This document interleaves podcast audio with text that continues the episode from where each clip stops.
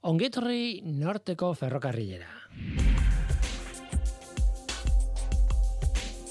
Euskadi Erratian, norteko ferrokarrila.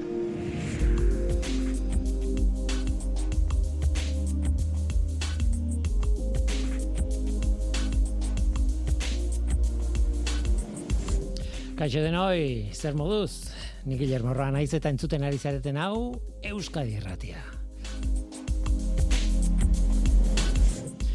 Arritu altzarete inoiz, zehaztasunarekin. Egunerokoan erabiltzen dugun edo zein pieza, edo zer pieza, oso, oso zehatza izaten da. Ez denak, baina gehienak bai. Milimetrikoki enkajatzen duela esaten dugu batzuetan, ez? Baina gaur egun milimetriko hitzori, bueno, esan aia badu ez, baina motz geratzen zaigu behar bada ingeniariak horretaz arduratzen dira milimetriko beharren nanometriko edo auskalo zermetriko bihurtzeko piezak eta egiten duten guztia. Zehaztasun haundiko neurketaz eta fabrikazioaz arduratzen dira ingeniariak. Eta horrek badu izen bat, metrologia izeneko zientziaren adarra da zehaztasun horretako tresnen zientzia nola baita esateko. Orain, irailean, Bilbon izango da Europako Kongresu garrantzitsuena metrologiako esparruan. Kongresua ditzen da IRUDMC, eta ideko eta teknikar zentroek antolatuko dute Europako erakunde handiekin lagun, handien laguntzarekin. Gaur, horretaz hitz egingo dugu. Zehaztasunaz hitz egingo dugu, nanometria hitz egingo dugu nahi baduzue. E, zeinekin ba, idekoko Alberto Mendikuterekin eta teknikerreko Unai Mutilbarekin. Horrez gain, erresistente izenburua duen dokumental bat aurkeztu behar dugu. Eluiar, eluiarko bego zubiak egin du bakterioen kontra, badakizue, antibiotikoak erabiltzen ditugu, baina gure izartean gehiegi irabili izan ditugu antibiotikoak, edo, bueno, behar bada ez oso ondo, eta bakterio asko bilakatu dira antibiotiko haiekiko erresistente. Ez zuzen ere, tituloak esaten zuena, erresistente gai garrantzitsua eta gaur egun esango nuke delikatua dela. Gaiari eta dokumentalari buruz hitz egingo dugu bego zubiarekin. Guazen ba, hau da norteko ferrokarrila, zientzia espezietako hitzak.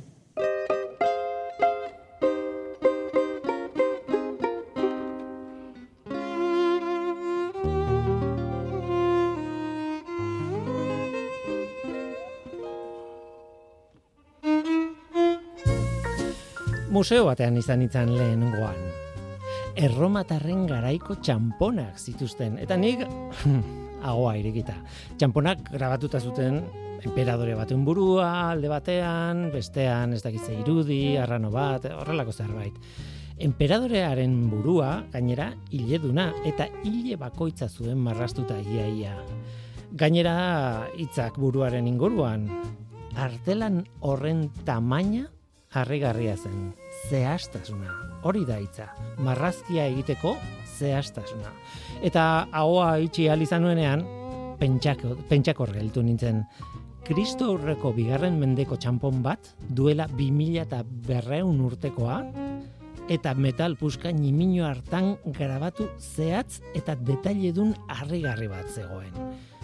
Eta haiek ez zuten automatizazio ondirik. haiek horrela egiten zuten lan eta hori egia baldin bada, nola egiten dute lan gaurko industrian aritzen direnak.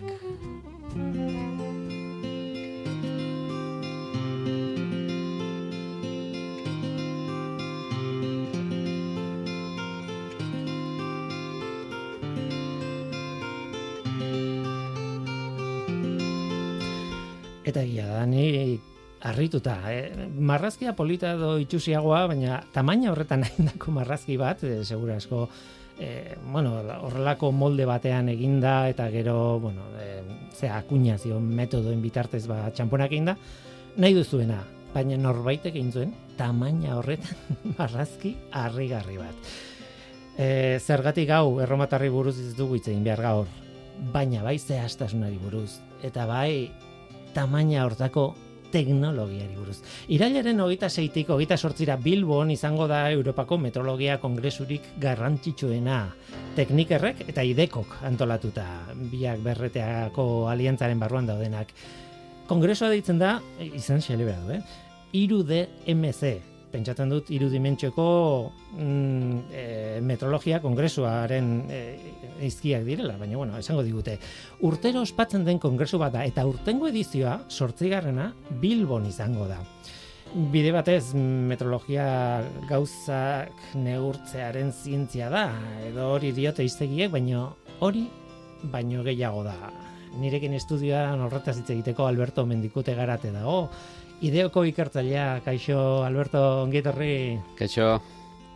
Eh, bueno, zu gainera eh, Machine Vision and Industrial Metrology jartzen zuen, ni eh, dokumentatu bai. naizenean, e, Machine Vision ez dakit ikus, ikusmen artifiziala ote den edo azken batean bueno hor hor tartean dago hori da hori da. adimen artifiziala hor da bez se politxa eh, izan den astia astia irratsaioa eh, erromatar garaiko referentzia horrekin es ba zehaztasuna aspaldiko kontzeptu bada ez beti errotuta ondana ez?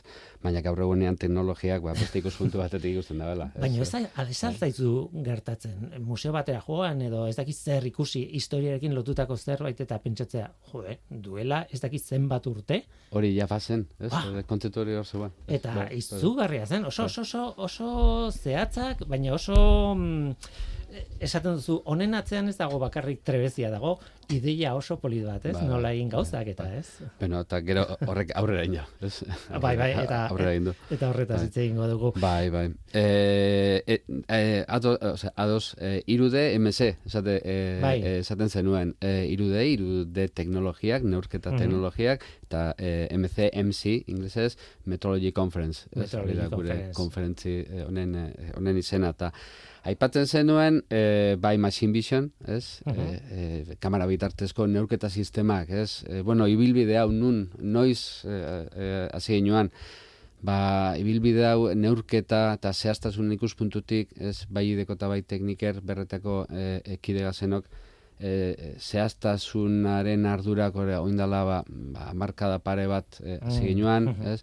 amarka bada, ba, amarka da bat akaso, ez, e, puntu bat gehituaz, neurketa sistema, ez, berritzaileen garapenean, eta aska hortan, neurketa sistema berritzaileen aska hortan, e, agertzen, bere, bere gara itxan, azizien agertzen, aiba, e, kamera bitartez neurtu liki, posible alda, ba, zuen zoratu eta zaete, oza, hori, hori ez da, ez da posible, ez? Eta, bueno, bai, bai, bai, posible da, gu iker, ikerlari moduan, gu sinesten dut, eta guk ingo du apustu, ez? E, gaur da eguna, e, neurketa sistema horiek machine vision deritzona, ez? E, realitatea da, ez? Euskal Herriko enpresek badaukate, ez? Hori hori esan nahi nuen, ez da bakarrik teknologia harrigarria dela da, atzean ideia zoragarria dela. Mhm. Utziazua aurkezten, e, ez daude bakarrik, gu hemen bio gaude estudioan, baino baino linearen bestaldean daukagu unai mutil balarrea, teknikerreko ingeniaria, baita ere, e, justo tekniker eta ideko, zuk ideko eta eta unai zu teknikerrekoa. E, kaixo ongit horri? Kaixo, eskerrik asko. Zurekin ere eh, gauza bera gertatzen zait, begiratu dute ze lanpostua zer lan egiten duzun. Eta zalantzak sortu zaizkit, beraz, e, irakurriko dut inglesezko hitzak, Principal Metrology Engineering. Ingenieria zara aurki argi dago metrologian egiten duzu lan, baina galdu iten naiz Principal Metrology edo beste beste kontzeptu bat ze honor eta bueno, eh azkenean, zuk ere metrologiako ingeniaritza lantzen duzu. Bai, hola da. E, nire kasuan, ba, bueno, teknikerren e, amair urte dara matzat, e, hemen metrologia laborategi bat dugu, eta nire ibilbidea teknikerren bertan hasi izan, bai. E, metrologian e, ba, pixkanaka pixkanaka sartzia, teknologia desberdinak ezagutzia, teknologia hoien bidez ba, Euskal Herriko eta bueno, e, bai nazioarteko enpresei e, laguntzea eta bueno, egia esan, ba nere bilbidea horraz izan eta gaur egun ba ikertzaile moduan, saiatzen naiz Alberto moduan, ba neurketa sistema berriak aratzen, e, prozedimentu berriak eta bar eta bar. Lango gorra, eh, bueno. Zehaztasunaren erregeak zarete. E, ezagutzen zarete noski eta eta gainera ba, e, historia honetan e, biok implikatuta zaudete, bueno, zuen enpreseak ere implikatuta daude zure zentroek implikatu. Bueno, e, hartzen dutelako parte. Noski. E, Bilboko kongresoaren antolakuntzan, ez? Bai, bai. E, azkenengo urtetan e, eta berriro aipatzen dut berreteako esme e, e, zentruak e, e, gazela, garela e, batera lanin lekin esparrutan batera lanitzeko saiakera beti itzen dau ez, arlontan urtetan bai teknik eta bai ideko zehaztasunen arluan ez? Mm. ba, ibilbide latza ondisa e, ze, e, zeukon eta azkenen urtetan e, neurketa sistemi lotuta, e, e, ibilbide konkretu aman komunian, e, poliki poliki hasi ginoen, unain, unai da hon zehaztasun taldea, metologi taldea, ez, e, gure idekoko neurketa taldea, eta poliki poliki esfortzu ezberdinen e, e, emaitzez, europear proiektu ezberdinetan, piko ipala, ez, lanian e, egon ostean, ez, Bueno, e, lortu ginuan e, sartzia, ba, nola baiteko e, Bilderberg Club Metologiko Europear Internacional baten, nun e, gauzak zela neurtu, ez, e, bertan esartzen dira, ez, e, klub horretan, e, neurketa prozedura eta neurketa sistema berri, ez, nagusiak industriarako batipat, bertan proposatzen dira eta bertan sortzen dira, eta lan askon poderioz e, alako klub e, bati lotutako ba, e, kongresu erreferente bat e, zeuan, ara, jaten ginen e, gure proposamenak itxera, gure, gure, e, gure tolk eta txarlak e, e, e, emotera, bueno, hori be, beste lan bat, eta ondoren zer gertatu zen, e, bapatian aukera, ez, e, inglesen da alemanen eskutik, zerretik, ez, e, eraman hau, e, lehenengo aldiz, e, gure txoko txiki europear aleman hortatik, zergatik ez e, nunbetxera, e, beste nunbetxera etara, ez da, eskuatxa bainoan, hori guztia, eta, uneita bixok, e, zeatik ez, e, zeatik ez, euka, ekarri euska, euska dira, eta ma, zoratuta zeate, bai, zoratuta gare. Eta, eta, bueno, gaur da eguna, hori lorpen edarra, lorpen edar hori e, mendeukula, e, kongresu, e, unikum bat da, e, pixkat, uh -huh. e, paralelismo arkeologiko bat itxo, unikum bat da, oza, e, uh -huh. e, gutxik aldote bertaratu, ez, txarla bat emotera, ez, oso, oso top, eta sekulako aukera, dauku e, kongresu hori e, gure gure lurrian e, e, disfrutatzeko. Unai, e, zuentzat sekulakoa da, ez? E, kanpote ikusita ez, ez duen ezagutzen kongresu hau, baina zuentzat hainbat kongresu eta topaketa dituzue, e, es, Espainia mailakoak edo bestelakoak ere bai, e, ikusi dute urtero egiten diela eta normala den bezala, baina hau da top top, ez? Beintzat Europan, ez da Unai? Bai, hala da bai.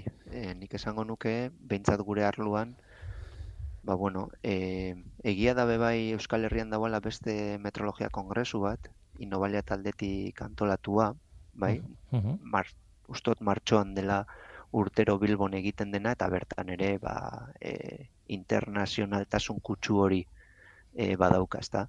Baina, bueno, egia zen, ba, iru DMC honek ere, bazkenen ba, urteotan, hartu da bentamaina garrantzitsua da, adibidez, ia susteot izan zirela egun dago eta mar pertsona Alemanian, mm. eta horrelako kongresu bat Euskal Herrira ekartzia Europa eta mundu osoko jendia, eta batez ere, ba, gure inguruko ikertzaile, gure inguruko enpresei e, aukera hau e, ona ekartzia, eta bertatik, ba, referenteak diren pertsonak, referenteak diren teknologiak, e, ba, teknikerrera idekora etorri, eta hauek probatzeko ezagutzeko aukera edukitzea ba guretako opari bada, bai guretako eta bai gure entornorako, ezta. Ta hor gabiz ba pixkanaka pixkanaka ba jendia animatzen, e, badakigu bi egun direla, e, badakigu iraia hasiera ere basaia izaten dela, mm. baina uste dugu ba pena merezi duela ba bi egun terdiko e, agenda libratze esfortzu hori egin. Eta gure gana etortzia. E, galdera, bueno, ez dakit tontua den edo, baina behintzat, e, e, kongreso espezializatua da, oitzue joango zarete, eta gainera, kontatuko du pixka bat nolako proiektuak eta jendea dago, baina unai e, e, kanpotik doan jendearentzat badago, publiko orokorrarentzat badago ekitaldirik, edo zuen kongresoa da?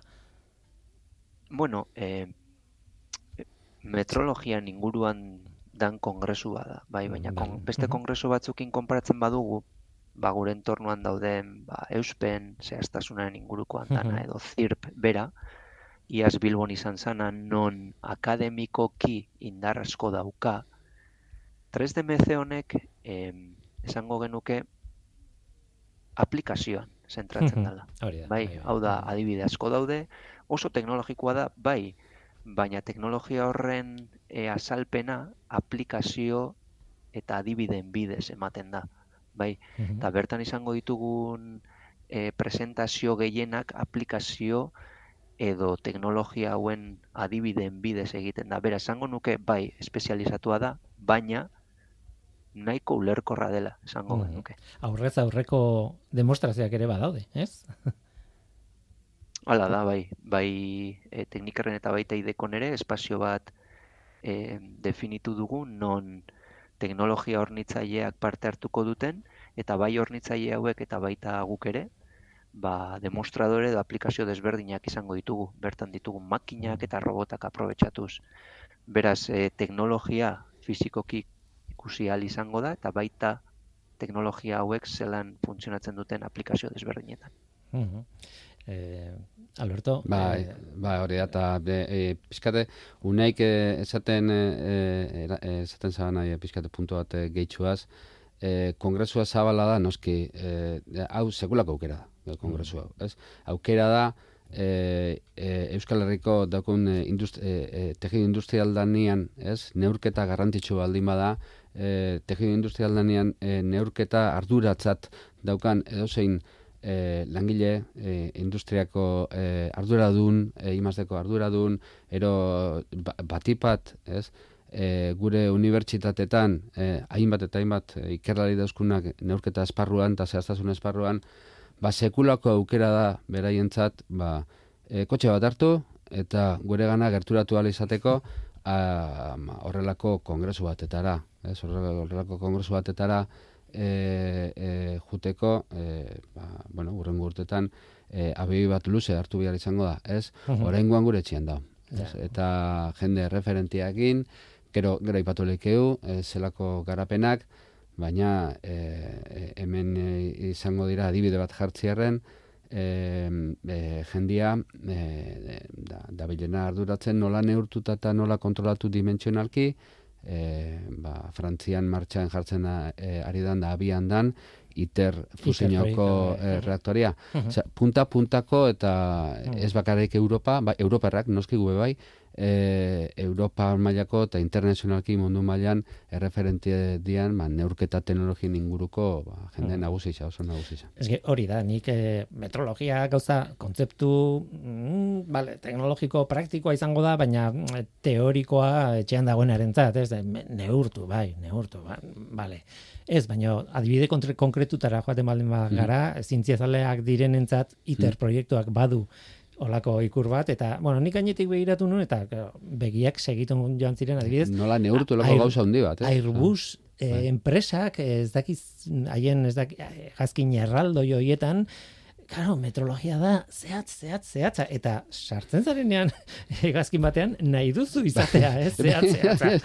hori, hori da hitza, bai, eske, e, dena, e, e, egazkin batean, batez be egazkin batean, denak zehatza behar du bestela egazkin batean arazo ondizak ez otelek, ez? Claro. E, e, fidagarritasuna egazkin batean, e, e, ba, e, tope da, maksimo da. E, egazkin baten, e, muntai, fabrikazio, e, eta mantentze e, bizitza osoan, e, neurketa teknologia presente da.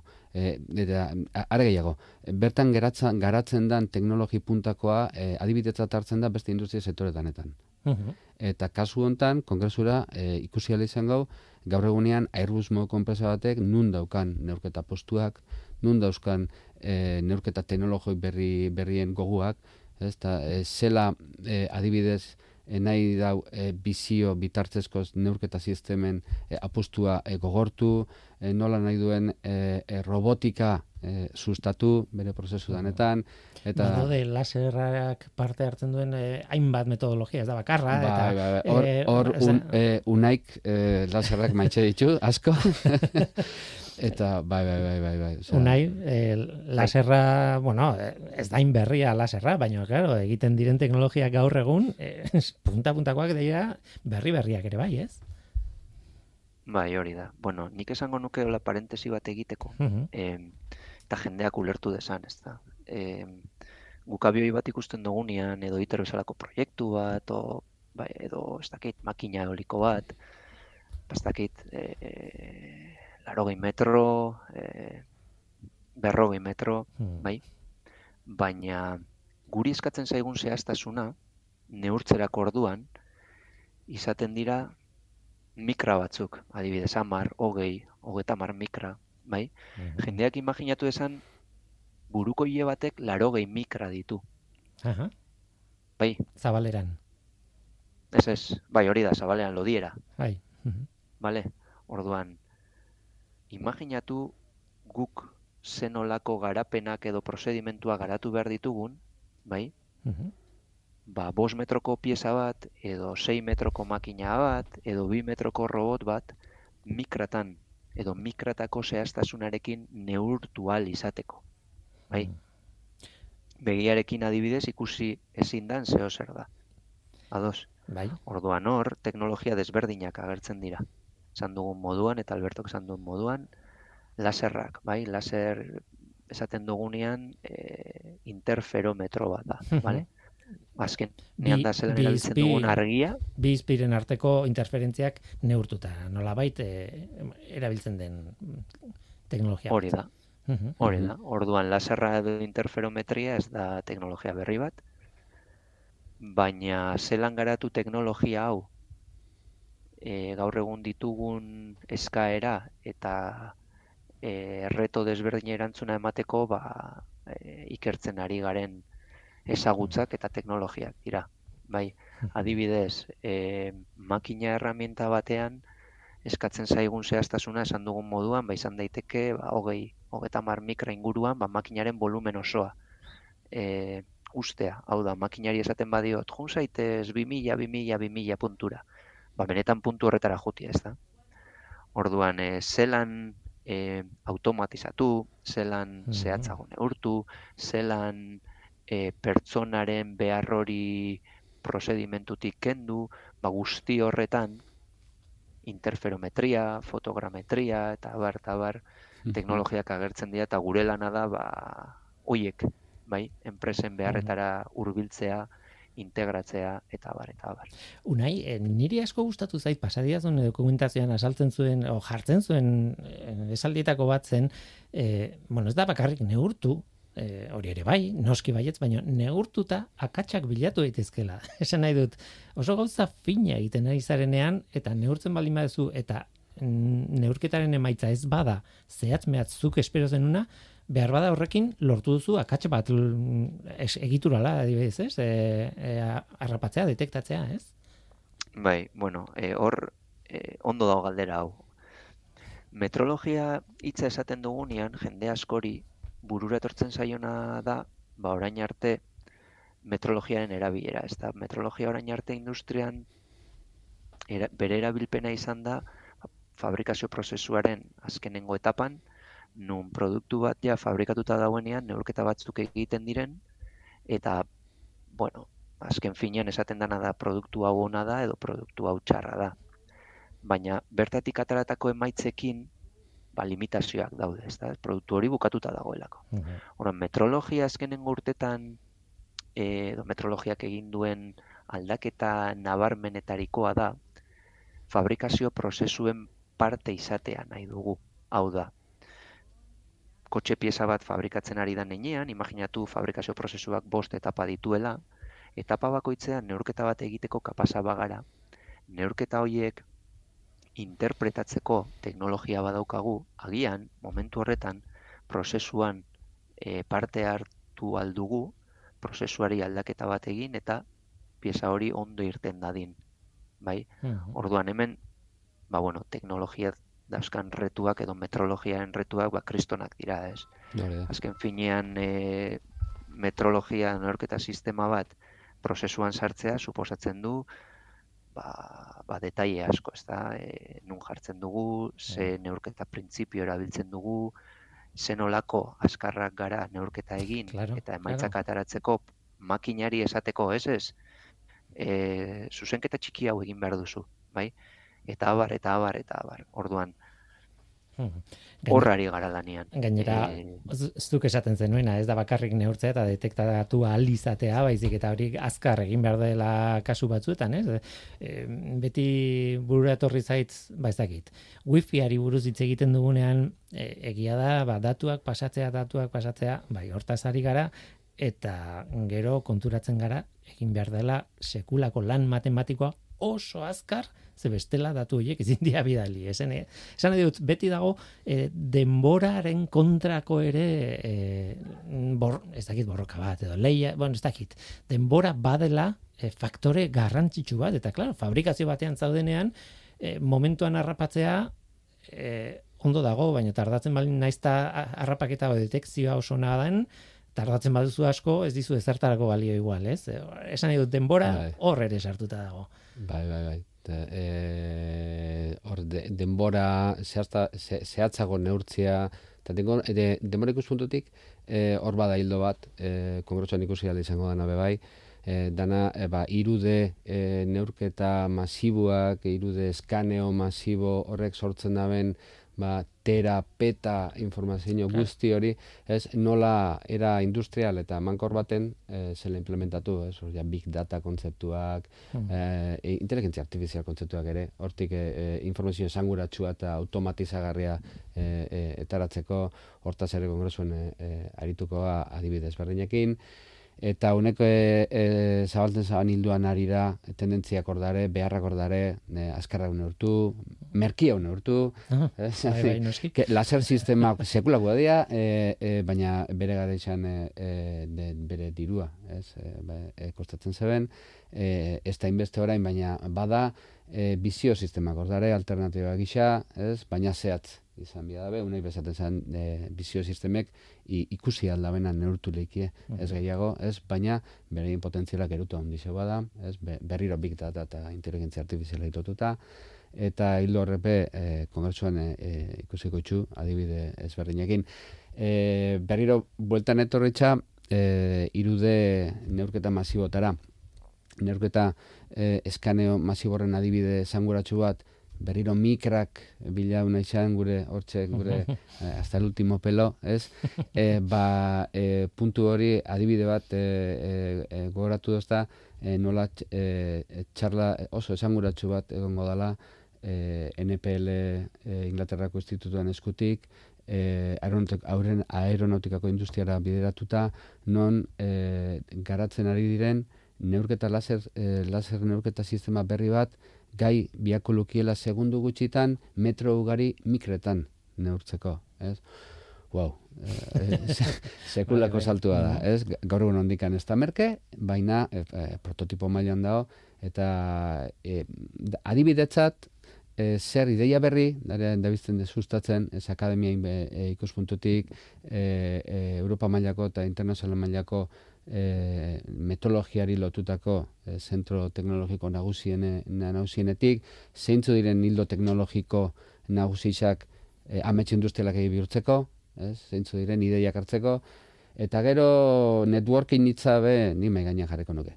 Dala, kongresuak, kongresu akademiko eta batez be, e, 3DMC moduko kongresu bat, nun baduka bere e, alde akademiko top gehi demostradore fisiko industrial benetakoak ikutzeko eta diskutitzeko e, nahi izaten da obilau nahi dana da espazio bat nun e, elkarrizketa elkarrelana sustatzen nahi da ideia berritzeak diskusinua ez hmm. eta ederra izaten da ikustia nola ba, e, proiektu berri eta e, proiektu berri eta ideia berritzeak ze errez eta ze zentzuz e, sortzen dian alako eventotan, ez? Eta pentsatzen dut eh, jendea ere bai, ez? E, aditu onenak eta zuentzako guruak, bai. guretzat ez ezagunak direnak, baina bai. zuentzako guruak direnak ere etorriko dira. Noski, noski. Eta e, ze hortan ere sekulako aukera. E, metodologia mundu mailan diren, guruak direnak e, hemen izango itxu, e, gu hor urtien poderioz, baiten ikerda bai ideko kokatu ingagoki, e, hori be esan emida, e, hori be lorpen bada, eta guru diren e, e, plaza hortan, ba, bertan gaude, Uh gu ere ba, ba zehose, eh? gure lekua gero toko itxo e, humila, ez? Emondotza Euskal Herri zai olako lekuan, olako lekutan, eta onartuta gaude, eta hemen direnez, eta etxera datorstenez, hazen olako aukera, ez? Ta, mesu nagusi zenetako bat da, e, zatozte, ez? zatozte, bada kongresu e, zabal bat, e, bada kongresu bat nun metrologia eta neurketa, ez? industriari begira, e, ezagutu eta aukerak sustatu eta jende puntakoa ezagutzen nahi badu, ba, mesedez, e, hemen dago aukera eder bat, hmm. Euromeri antxe hilebuka eran. Bilbo, Bilbo inguruan. eskerrak eman behar dizuet, e, ona etortzeagatik, ze kongresu bat baino lehen egon gozarete, e, erotuta ez da nahi, e, gozarete lanez, gainezka, gainera iraila esaten genuen, ez, e, ona sartu garenean, e, Alberto Dabiok e, esaten genuen, e, iraila ez da erreza, ez industrian, ez e, unibertsitatean. Edo non Nik neuk irratian zailtasuna ditut jendea ekartzeko, logikoa dan bezala, haiek, e, bueno, ikasturtea prestatzen ari dialako, eta antolatzen ari dialako, e, erotuta ez da unai. Ba, bai, bai, egia esan e, iraia bueltatu da, e, eguneroko lana bueltatu da, bezeroak, e, eta bar, eta bar, eta gainera ba horrelako kongresu bat antolatzia, ni pertsonalki ez nekien hainbeste lanik zekan. Lana, lana baino hainbeste detalle bai. garrantzitsu. bai, orduan, ba bueno, egia esan, e, bai, azte, komplikatu. Aste potentia. komplikatu, aste, baina bueno, adoaz aurre. Urrengo astea, horregatik eskertu nahi nizuen, irratia etortzeko tartetxo hau egiteagatik, eh? E, hemen zabete, eta gaina puzpozik eta irriparra... Plazerra, benetan. Bai. Bai. Tira, ba, aiztue, ba, ondo atera da dila, mm, zuek ateako dituzue sekulako etekina, guretzat e, balio izan digu metrologia industriala zer den azaltzeko, e, badakit hartu ditugula adibide igual ikusgarrienak publiko orokorrentzat e, gazkina ez dakizar eta industriak hori baino askoz gehiago da, askoz e, ez dakit prozesu e, abstraktuagoak daude eta eta komplikatuagoak daude, baina bueno, e, behintzat e, lortu dugu azaltzea zer egiten duzuen metrologia izeneko esparru baten barruan. E, ba, hemen utziko dugu, e, ondo irutzen bat zaizue, e, unai mutil balarrea, teknikarreko ingenieria, ondo joan dadila, animo eta eta hoxe kontatuko diguzu bukatzean aber nola zauden. Mi esker, plazerra izan da. eta Alberto Mendikute garate ideoko ikartzailea ere bai, e, berdin, berdin. E, animo, e, una ikusten duzunean besarka bat emaio gure partez. Sí, falta. Eta eskerrik asko ona etortzagatik, eta hoxe, animo eta zartean. Eskerrik asko, placer rutxa, placer don't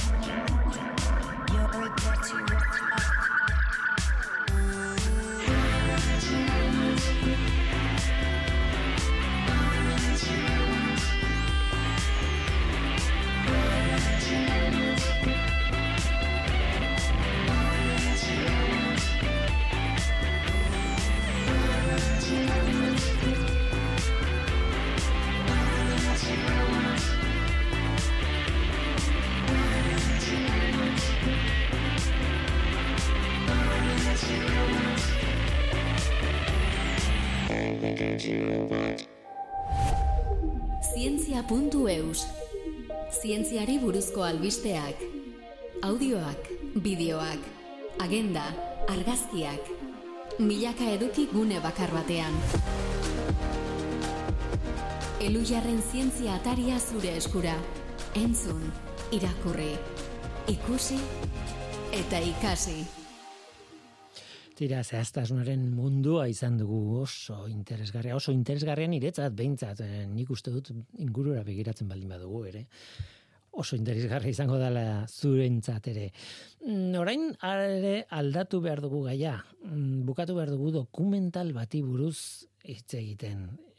Bakterioen erresistentziari buruzko dokumentala da. Eta hain zuzen ere horlako izenburua du. Erresistente du izena dokumentalak. Elujarrak egin du, bego zubia gaiastegi da zuzendaria, eta pozik gaude, tartetxo bat egin digulako arekin pixka bat hitz egiteko. Horretarako, bueno, ba, grabagailua hartu genuen, eta arengana joan ginen.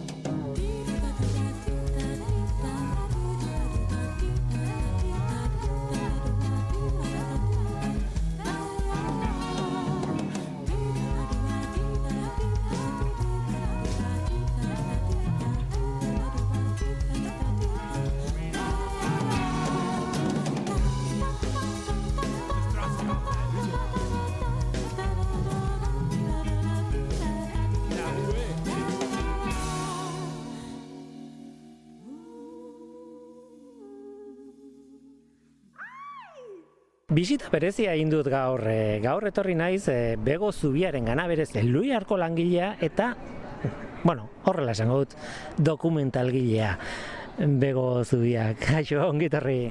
Kaixo, eskerrik asko. Eta gainera, e, nire ideia da dokumental, egin berri duzun dokumentalari buruz hitz egitea, baina batez ere gaiari buruz hitz egitea. E, dokumentalak du izenburua erresistente, eta bakterioi buruz ari gara, osasun publikoari buruz ari gara, e, saltza handia dago e, gai honen atzean. Bai, zuk esan bezala saltza handia dago. Bueno, gu, guk egin izan egin duguna da dokumental bat antibiotikoko er, erresistente diren bakterioen e, ugaritzeari buruz eta sortu den arazoa honi buruz eta bai, zuk esan bezala saltza handi xamarra dago horren atzean. Kuriosoa da, be, hogei garren mendearen hasieran aurkitu zuten penizilina, fleminek, denok ezagutzen dugu historia hori, medikuntzaren historia ordun aldatu zen eta ematen zuen edo zer gauza sendatu genezakela, gero ikusi genuen mesetz, baina ez genuena espero zen, hain zuzen ere, beste arazo bat sortuko genuela. Alegia, antibiotikoak emanda bakterioi, bakterioek garatzen dutela resistentzia hori, eta e, ez dela guk espero genuen erabateko soluzioa. Egoera, zuk dokumentalean kontatzen zuen egoera, ja oso zabalduta dago, ez da erresistente egin direla pare bat bakterio, ez oso zabalduta dago, eta beraz e, zuen proiektua hortik jaio zen, ez? Benetan oso mm, gai delikatua, zabaldua, ez dakit nola esan? Bueno, e, ia, utzi da kontatzen pixkat. E, em, guk pandemiaren aurretik e, Teknopoliseko saio oso bat eskini genion e, resistentzien arazoari eta hor kontuatu ginen ba, bueno, edo iruditu zitzaigun bazeola gai bat ba, mm, beste proiektu handiago batean landu zitekeena. Eta bai, egia da, e, bueno, utzi deso apunte bat egiten, e, resistentziak, e, nik kasetaria naiz, baina zientzia kasetaria naiz, eta honetan aritu izan direnek aipatzen digutenez, erresistentziak munduan daude bakterioak daudenetik. Orduan, ez dugu guk arazoa sortu. Guk egin duguna da arazoa larriagotu esan dezagun. E, anti, antibiotikoak asmatu zirenean, e, bueno, mm, gizateriak pentsatu zuen zeukala olako, ez dakit, e, arma etortze zait burura, baina ez da arma bat, ba, tresna miragarri bat, e, bak, gaixotasuna sortzen duten bakterioen aurka egiteko, eta gaixotasuna sortzen dute bakterioek, bai gizakietan, bai animalietan, bai landaretan, ustetan, bueno, e, ba, biz, esan dezagun, bizidu no eragiten digutela. Orduan, e, bueno, pues urteetan eta markadetan e, antibiotikoak erabilida erruz, e, gehiegi, eta modu desegokian. Orduan, segertatu da, ba, bakterioi presio egin diegula eta bakterioek ikasi dutela behar dutena baino gehiago, esan dezagun. Eta orduan garatu dituzte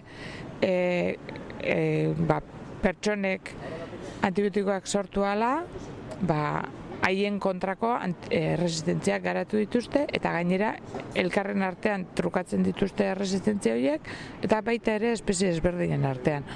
Orduan, e, gaur deguna, ba, badeudela bakterioak erresiste, eh, erresistente direna antibiotiko baten aurka, batzuren aurka, gehienen aurka, eta gutxi batzuk, baten bat, ezagutzen diren antibiotiko guztien aurka erresidente dena. Orduan, bakterioak bierez ez dira txarrak, eh, hori ere aipatu nahi nuke, bakterioak bizitzarako ezinbestekoa zaizkigu, eta gutxi batzuk gaixotasun egite, eh, eragiten dute. Orduan, gaixotasun eragiten duten bakterioiek erresistentzia hartu eskero, ba, arazo oso oso oso larri badaukagu zuk deskribatu duzun egoera guztia, evoluzio guztia gainera, eta eta hau ikusita, e, ez dakit, harritu gaitezke, baina egia esan, ez, ez dakit aipatu duzun, baina zientzialariak aspalditik ari dira ikertzen hau, eta azken bola da honetan gainera, e, badago jende desente e, problema honen gainean,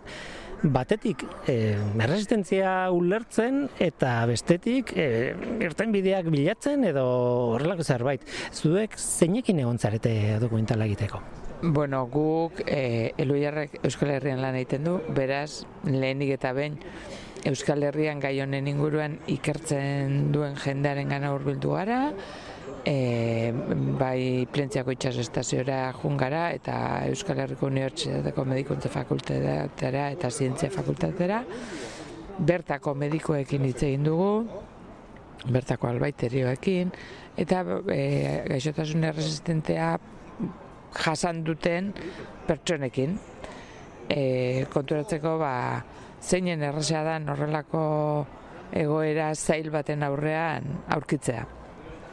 Gero pixka fokoa apurba gehiago zabaldu dugu eta bueno, baz, e, konponbide bila ari diren ba, ikertzaile ez, estatu ez, Valentziako ikertzaile batekin hain zuzen egin dugu. E, terapia be, ez da berria baina gaur egun ba, pentsatu dute behar bada baliagarra izan daitekela erresistente, oso erresistenteak diren bakterien aurka egiteko eta fagoi buruz ari naiz. Hau fagoak dira bakterioi bakarrik eragiten dieten virusak eta bueno, ba, ikertzen ari dira terapian erabiliari izateko. Eta gero aukidugu aukera osasunerako mundu erakundeko e, zuzendarietako batekin hitz egiteko eta arek ba, munduko panorama panorama bat egin diguna esan dezakegu. Ai, ai, aipatu dugun, bueno, eh, perspektiba hau, eh, gai honen inguruan mundu osoka da. Hori da. E, ba, inguru giroak mugarik eta bai, mugarik ez daukan bezala, ba, bakterioak mundu guztian bizi dira, mundu guztitik mugitzen dira, e, aizearekin edo Google bidaiatzen dugunean edo animaliak mugitzen ditugunean bidaiatu egiten dute eta orduan erresistentziak ere bidaiatu egiten dute. Eta orduan arazo bera antzekoa larriagoa leku batzutan edo esain larria, baina mundu guztian e, da berdina pandemiaren garaitik edo sortutako ideia izango da, beraz, e, lan desente, denbora desente lanean, dokumental bat egitea ez da, gauza erresa ere. ez. Ez dokumental bat egitea oso, bueno, e, oso animo handiarekin hasten gara eta gero kontatzen, bueno, hasten garenean jarraitzen dugu animarekin, baina kontatzen gara oso lan zaila dela, e, dirua biltzea, proiektu egituratzea, e, beharrezko babesak lortzea, e, dokumentatzea, ikerketa egitea, elkarrizketa egitea, programatzea, bueno, zabaltzea, dana da zaila. Osea, lan handia da, e, guk gogo biziz egiten dugu, baina egia da e, ez da oso erraz egitekoa eta denpora asko behar da.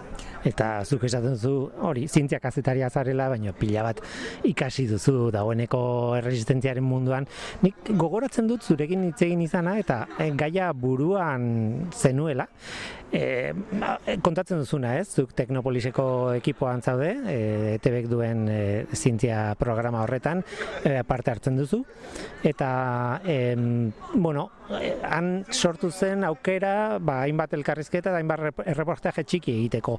Baina ikusten zenion gai honi, ez dakit, e, azia zela zerbait handiagoa egiteko. Bueno, nik eta lantalde osoak, ez da, ba, bai, e, egia da, e, zenbat eta gehiago jakin, e, orduan eta e, gai komplikatuagoa eta zabalagoa dela konturatzen garela, eta oraingo honetan ere zertzala da gutxi batzuk emateko gai izan gara, ze, bueno, e, hitz egin daiteke animalien osasunari buruz, hitz egin daiteke ingurumenaren egoerari buruz, hitz egin daiteke klima larrialdiari buruz, e, izan ere beroketarekin bueno, edo konturatu dira erresistentziak gehiago direla e, mm, klima beroa duten herrialdeetan eta bueno, jakin badakigu munduko e, temperaturak gora egiten ari direla eta orduan mm, ez da espero o- alde horretatik bintzat e, hauzia konponduko denik eta gainera ba, ingurumena ondatzen badugu ba, bueno, ba, kontura dana lotuta dago eta gauzak e, obera egingo ez dutela konturatu gara. O, bueno, edo o, espero dugu obera egitea, baina obera egiteko lan handi egin beharko da, alorraz berdinetan.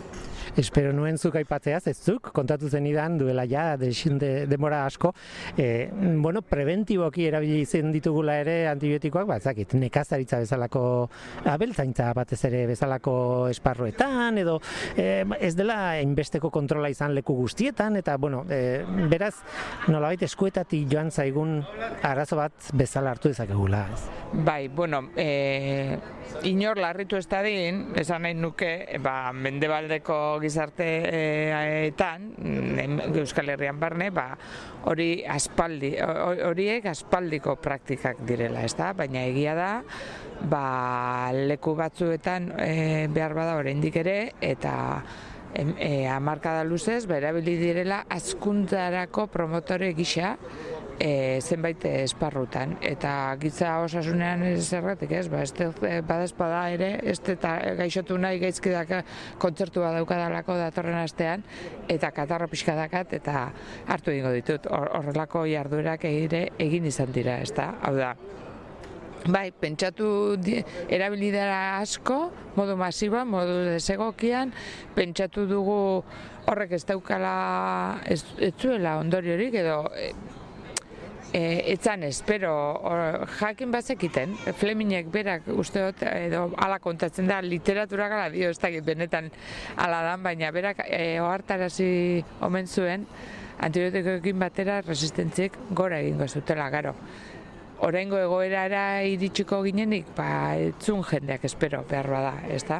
Torduan, harin erabili dira, gaur egun guzti, praktika guzti horiek gure inguruan bentsat e, erabat debekatuta daude eta eta moztuta daude eta kontu handiarekin erabiltzen da bai, e, bai medikuntza giza osasunean, bai animali osasunean, bai nekazaritzan e, e, antibiotikoak eta botikak oroar, baina arazoa hor dago eta buelta emateko lan handia beharko da. Oraindik dokumentala bera ez dago ikusgai, baina laister izango da adibidez ETB-en bertan. Bai hori da, ETB-en emango da, e, Euskaraz, eta gero lanean ari gara, ari ahalik eta zabalkunde handiena izan dezan, ba, beste hizkuntza batzutan eta beste esparru batzutan, baina bai laster e, ETB-en ikusi ahal izango da eta EH den hartzen duzun, lan pila bat ikusi zaitut egiten, lan ezberdinak aldi berean gainera.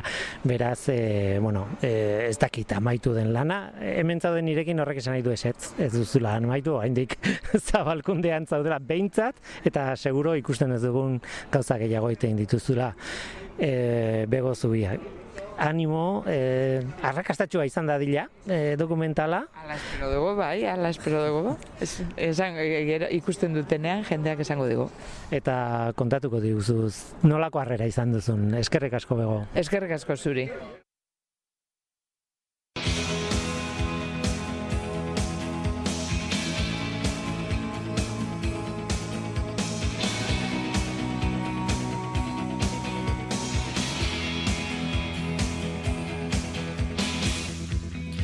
Tira ba, onaino gaurkoa, gaur gurekin Alberto Mendikute, Unai Mutilba eta Bego Zubia. Irurei eskerrik asko eta eskerrik asko zuri ere bai horregoteagatik. Bakizu, gu hemen gaude, norteko abildua eitb.eus. Gaur bainat ibargoien izan da gure teknikaria, eta ni Guillermo Roa, elu jartzintzia taldearen izenean, mikroen aurrean. Datorren astean gehiago, ordura du izan. Agur.